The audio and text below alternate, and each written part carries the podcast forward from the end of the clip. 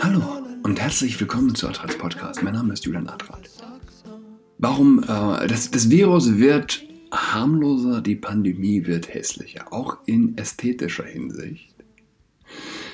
Man äh, erinnere sich an die Stoffmasken, die, die kleinen Schneidereien, die äh, in, in den Szenebezirken dann individuell gestaltete Masken angeboten haben. Meine Maske war ein Fundstück, das mir in die Hände gefallen ist. Rote, rotes Paisley-Muster. Ja, also was ich jetzt immer mehr sehe, Eltern unterwegs mit ihren Kindern an der freien Luft. Die Eltern tragen keine Maske, Mami trägt keine Maske, Papi trägt keine Maske. Das Kind trägt aber Maske. Im Freien. Was sagt man dazu? Hm? Es will nicht in meinen Kopf rein. Ich, ähm, nee. Es will, ich, ich verstehe es nicht. Ich verstehe es nicht. Ich saß ähm, Samstag mit meinen sechs Jahre alten Töchtern auf der Strecke zwischen Berlin und Frankfurt im Zug im ICE in einem Vierer und neben uns in dem Vierer war eine Frau mit ebenfalls zwei Kindern. Ähm, weiß nicht, fünf Jahre alt und, und acht Jahre alt. Mädel und ein Junge. Böse Blicke. Ja, es war eine, eine, angespannte Stimmung, aber es hat auch nicht die, ähm, auch nicht die Schaffnerin gestört, dass meine Mädels frei atmen konnten, derweil äh, die Frau neben uns, äh, ja, klar, Maske getragen hat und die Kinder ebenfalls. FFP2. Ja. Passgenau angeschmiegt, auch der Kleine von fünf Jahren, eine perfekt angepasste FFP2, die er nicht ein einziges Mal abgenommen hat als wir eingestiegen, äh, eingestiegen sind, äh, wir haben mehr oder weniger gleich angefangen zu essen. Und ja, der Junge fragte nebenan, ja, wann sie denn essen und mir auch gewundert, dass sie gar nichts auspacken und ganze, bis, bis es mir mehr oder weniger zufällig aufgefallen, äh, aufgefallen ist, die, die waren aufgestanden, sind weggegangen und die standen im Flur bei den Toiletten. Und dort haben sie gegessen. Ja? Sie sind für jeden einzelnen Schluck, wenn sie was trinken wollten, sind sie aufgestanden in den Waggonflur, ja, also in, diese, diesen Zwischenbereich, wo es auch immer so schön laut ist, wo die Toiletten sind. Dort haben sie dann gegessen äh, oder getrunken.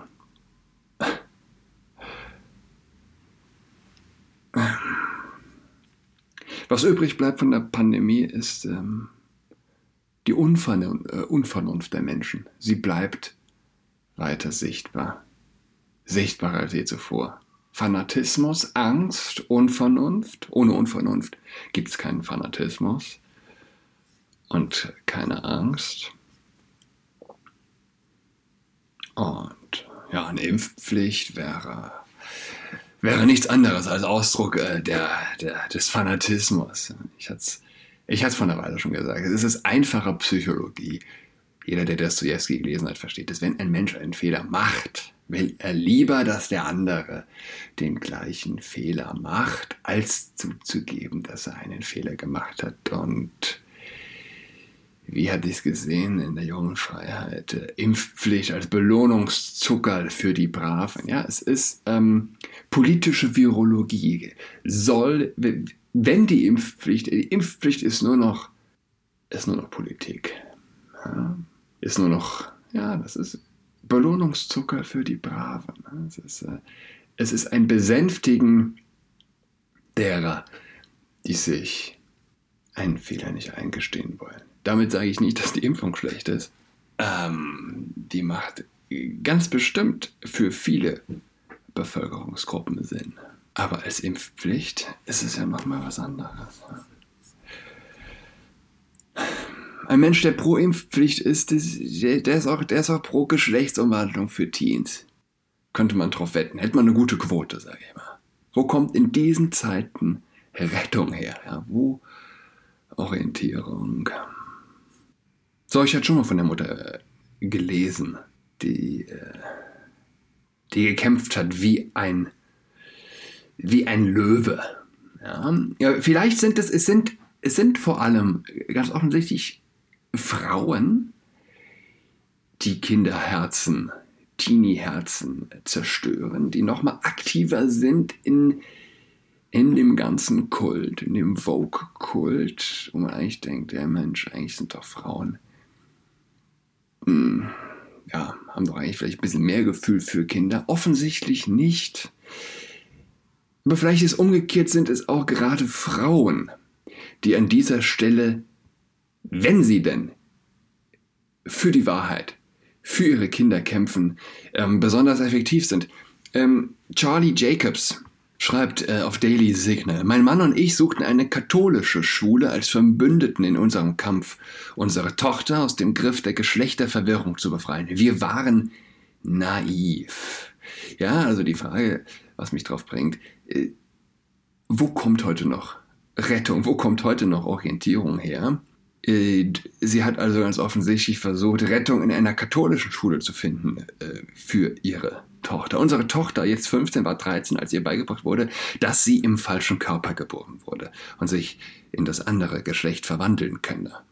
Dies führte zu Selbsthass. Aber anstatt einen Partner innerhalb der römisch-katholischen Kirche zu finden, entdeckten wir, dass unsere örtliche katholische Highschool Verfahren eingeführt hatte, die Transgenderismus fördern. Diese Situation hat uns keinen sicheren Ort ermöglicht, an dem wir unser Kind erziehen können und ein tiefes Gefühl der Enttäuschung und Verlassenheit gegeben. Wie ich zuvor vorher für Daily Signal geschrieben habe, kam die Transgender-Identität unserer to Tochter mit wenig Vorwarnung.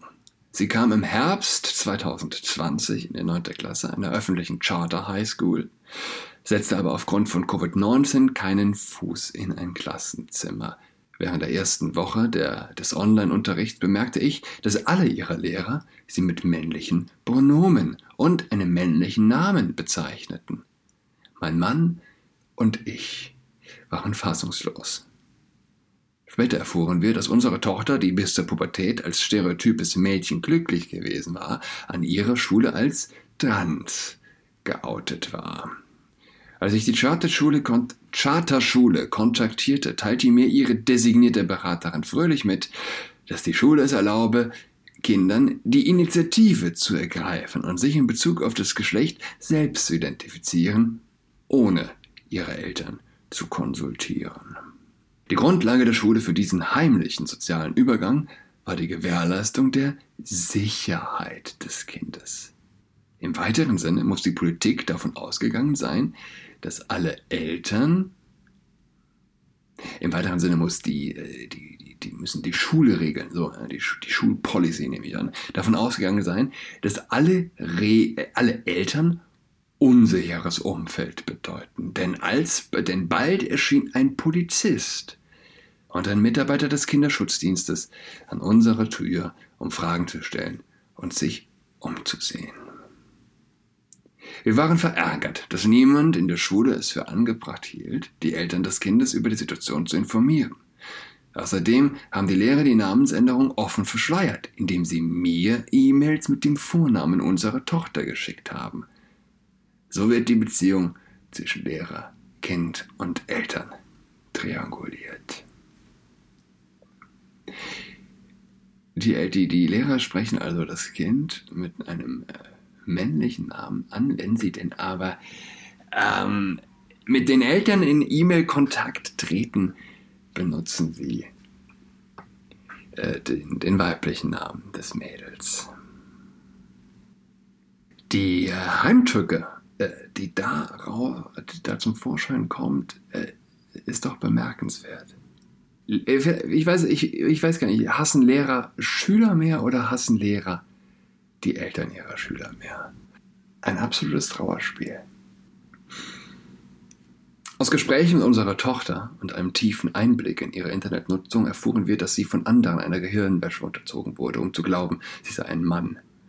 Sie hatte Kontakt zu älteren Transkids, sogenannten Glitzerfamilien, erwachsenen Männern und Internet-Influencern. Sie haben unsere Tochter auf gefährliche, sexuell explizite Websites verwiesen. Sie sagten ihr, dass sie trans sei, wenn sie ihren Körper nicht mag. Sie brachten ihr bei, ihre Brust zu binden und sich von ihrem Körper zu entfremden.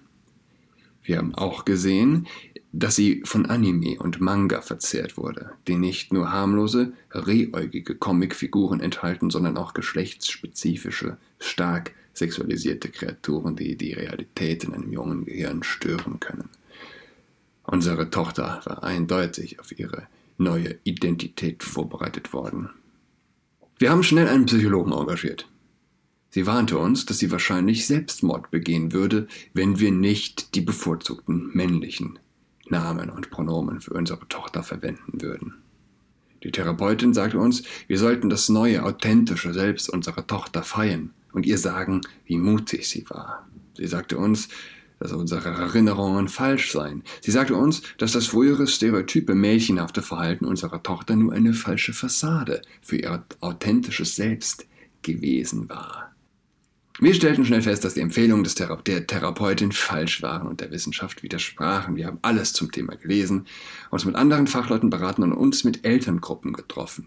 Wir haben gelernt, dass der soziale Übergang, der mit einer Namens- und Pronomeänderung beginnt, Teil der medizinischen Behandlung und der erste Schritt in Richtung irreversibler und Sterilität verursachender Hormonbehandlung und Entfernung gesunder Körperteile ist.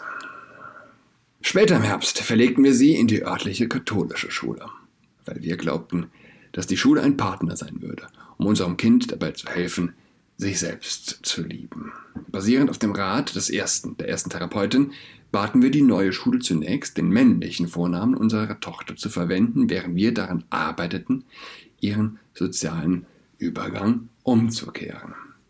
Wir beauftragten einen weiteren Experten für physische Gesundheit, psychische Gesundheit, der riet, dass der erste Schritt, um unserer Tochter zu helfen, ihren Weg zurück in die Realität zu finden, darin bestehe, vorsichtig an der Namensänderung anzusetzen. Dieser Prozess musste langsam sorgfältig und mit Mitgefühl vollzogen werden. Der psychische Zustand unserer Tochter war zerbrechlich. Ihr Wahn zerstörte ihre Funktionsfähigkeit. Sie hatte kaum Energie zu duschen, sich die Zähne zu putzen oder für die Zoom-Schule aufzustehen. Wir baten unsere katholische Schule um Unterstützung bei diesem Vorhaben. Stattdessen fanden wir heraus, dass die Schule die Transgender-Ideologie durch einen ihrer Inklusionsclubs namens Bright Student Union direkt vorantrieb. Die Frühlingswillkommens-E-Mail der Bright Student Union gab alle bevorzugten Pronomen der Studenten weiter und enthielt eine Ankündigung der Clubpräsidentin, einer leiblichen Frau, dass sie queer sei. Bei dem jüngsten Treffen dieser Art ging es um Geschichte von Schwarzen und Queerness. Zu den angeführten Aktivitäten der Pride Student Union gehörte ein formelles Treffen zur Geschlechtsidentität. Ende März verschickte die Clubpräsidentin diese Botschaft. Happy Trans Day of Visibility. Für alle, die sich als Transgender identifiziert haben, hoffe ich aufrichtig, dass dieser Tag sie und alle um sie herum stärken wird. Das ist ihr Tag. Die E-Mail der Clubpräsidentin enthielt Links zu Glad und Glänzen, offenkundig transaktivistische Gruppen, die ihre kind, die Kinder wegen, die Kindern Wege empfehlen, ihre Familie abzulehnen, wenn Verwandte sie nicht unterstützen. Das heißt, ihre Transidentität bestätigen und sie mit Pubertätsblockern medizinisch behandeln und so weiter. Diese Gruppen unterrichten Kinder doch darin, wie sie sich leicht medizinisch behandeln lassen und wie sie Lehrer und Eltern zwingen können, ihre Identitätswahl zu berücksichtigen, ohne dass ihnen empfohlen wird, zuerst eine explorative Therapie durchzuführen. Ich muss bei dieser ganzen Thematik immer an äh, der, der Struwelpeter, der Autor des Struwelpeters hatte damals für seine kleinen Kinder nach einem Buch gesucht nichts gefunden. Hat sich dann selbst dran gesetzt und ein Buch geschrieben, der Struwwelpeter, ja, also der Daumenlutscher, zack, kommt der, der, der, der, weiß ich nicht, rein und schneidet ihm die Daumen ab, weil er weiter lutscht und äh, Hans gucken die Luft, gut, der fällt ins Wasser und äh, wie, wie da hieß das Mädel, das mit den, mit den Streichhölzern spielt, sie verbrennt recht makaber, recht krass. Was würde denn der Strubelpeter-Autor heute machen? Ja, ich, ich weiß es nicht, aber ich werde diese Frage nicht los. Im Mai kündigte die Bright Student Union an der katholischen Schule unserer Tochter an, dass sie ein weiteres formelles Treffen zum Thema Geschlechtsidentität, dem Lieblingsthema der Clubpräsidentin, abhalten würde. Wie bei allen Schulclubs musste ein Fakultätsmitglied an jedem Treffen der Pride Student Union teilnehmen. Angesichts der Anzahl von Treffen, die sich auf die Geschlechtsideologie konzentrierten, billigte dieses Fakultätsmitglied und damit die katholische Schule die Lehre einer Ideologie, die die römisch-katholische Kirche widerspricht. Okay, sie trifft sich also dann mit der Schulleiterin und dem Schulseelsorger, Pater B, erzählt ihnen die Geschichte ihrer Tochter, stößt aber im Grunde nur auf Ausreden. Man kann sich das gut vorstellen. Ähm, aber die Mutter gibt nicht auf. Sie bittet dann zum Beispiel den Direktor K, ähm, die Adresse ihrer Tochter aus dem, aus dem E-Mail-Verteiler des Clubs zu entfernen. Dieser Antrag wird abgelehnt. Schüler können unabhängig äh, von den Wünschen der Eltern jedem Club beitreten wird gesagt. Der Pater sagt dann der Mutter, warnt sie vor dem Selbstmord. Lustigerweise, Pater B kennt die Tochter nicht, ist ihr nie begegnet. Ich weiß, schreibt sie, dass die Transidentifikation zu einer sozialen Ansteckung geworden ist. Es ist überall zu finden. Ich weiß, wie Befürworter dieser Ideologie verletzliche Jugendliche ausnutzen. Und ich weiß, schreibt sie, wie schmerzhaft es ist, zu sehen, wie ein Kind, das ihr Leben mit Geschlechtsdysphorie kämpft. Äh, Pater B beendet das Treffen äh, mit äh, Gott wird dir helfen. Sie findet selbst keinen Trost bei diesen Worten. Sie gewinnen schließlich einen Verbündeten, eine der Lieblingslehrerinnen unserer Tochter erklärte sich bereit, ihren weiblichen Namen im Unterricht zu verwenden. Die Tochter akzeptiert das. Ihr tut sehr gut die Sommerpause. Sie gehen auf Camping, Ausflüge Flüge und äh, die Tochter hält sich von sozialen Medien fern, von ständigem Telefonieren. Sie, ähm, die Eltern schreiben schließlich eine E-Mail an alle Lehrer mit der Bitte, ihre Tochter doch bitte mit ihrem weiblichen Vornamen ähm, anzusprechen. Das stößt auf taube Ohren. Es stößt auf sehr, sehr taube Ohren. Sie trifft sich ähm, nochmal mit dem, mit dem Rektor und sie bringt Bücher mit. Papst, Papst Franziskus Male and Female, he created them. Ähm, Towards a Path, Dialogue on the Question of Gender Theory and Education. Was ich sagte mit, sie hat gekämpft, äh, die Mutter. Sie taucht also dann auch beim Mittagessen von Bischöfen auf. Also sie macht mächtig Dampf. Ähm, eins will ich noch lesen. Die Tochter schreibt schließlich selbst eine E-Mail an die Lehrer, um äh, sagt, dass sie wieder ein Mädchen ist und äh, bittet die Lehrer, ihren richtigen Namen zu verwenden. Der Religionslehrer weigert sich aber. Er weigert sich, auch auf Bitte des Mädels mit dem weiblichen Namen angesprochen zu werden, weigert er sich, ja, gibt einen Kompromiss, der Religionslehrer spricht die Tochter mit dem Nachnamen an. Wir glauben, endet die Autorin. Wir glauben, dass sich unsere Schule nicht mehr als katholische Institution bezeichnen kann. Sie fördert einen Verein, der ungestraft für eine falsche Ideologie jubelt und die Lehre von Papst Franziskus ablehnt. Sie lehnt die katholische Kirche, die Bibel und die biologische Wissenschaft ab. Leider hat die katholische Kirche eine neue Religion angenommen, die Gender-Ideologie. Allerdings hat unsere Schule in einem Punkt recht. Unsere Tochter ist dort nicht sicher. Kein Kind ist es. Es ist fast unmöglich, gegen den Zeitgast zu schwimmen. Das war Äh, es war nie anders. Man hat systemisch, systemisch kann man nichts mehr ändern.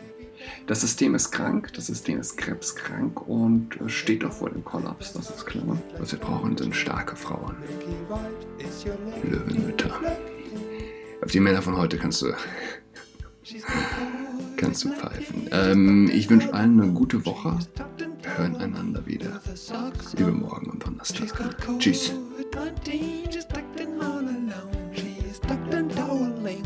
Socks on.